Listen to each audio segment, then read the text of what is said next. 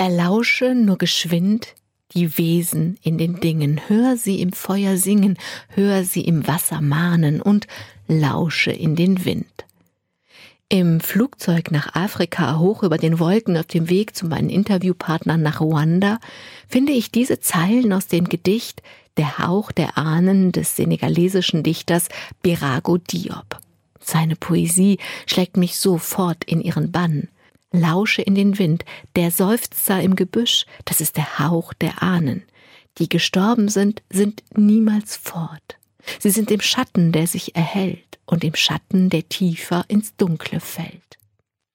Ich bin auf dem Weg nach Ruanda, weil ich dort Menschen treffe, die in verschiedenen Wellen des Völkermordes unzählige Angehörige verloren haben. Jeder und jede muss seinen oder ihren Weg finden, um mit diesem Verlust zu leben und die Hoffnung nicht zu verlieren und auch nicht den Glauben.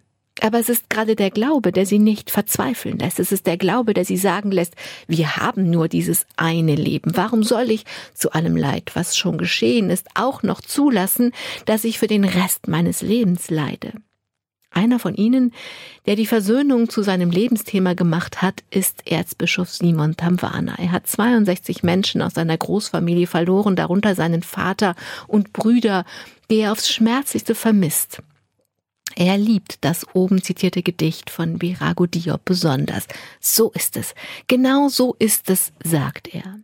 Das Gedicht ist lang. In seinen vielen wunderbaren Strophen besingt Birago Diop, der Dichter, Schriftsteller, Tierarzt und Diplomat und preisgekrönt für seine Literatur, wie die Ahnen uns umgeben. Die Toten sind nicht tot. Sie mahnen uns täglich an den Bund, an den großen Pakt, der uns bindet, der unser Los dem Gesetz verknüpft, den Taten der stärksten Wesen, dem Los unserer Toten, die nicht gestorben der Pakt, der uns bindet ans Leben. Just in dem Moment, in dem ich viele Monate später das Gedicht nochmal lese, blinkt eine E-Mail. Die Frau eines Freundes schreibt, ein großer Gedichtekenner, der mir oft das genau richtige Gedicht im genau richtigen Moment geschickt hatte. Sie schreibt, der Freund sei tot, dem Krebs erlegen. Meine Augen aber lesen die Gestorbenen sind niemals fort. Vielleicht eine Auferstehungsgeschichte.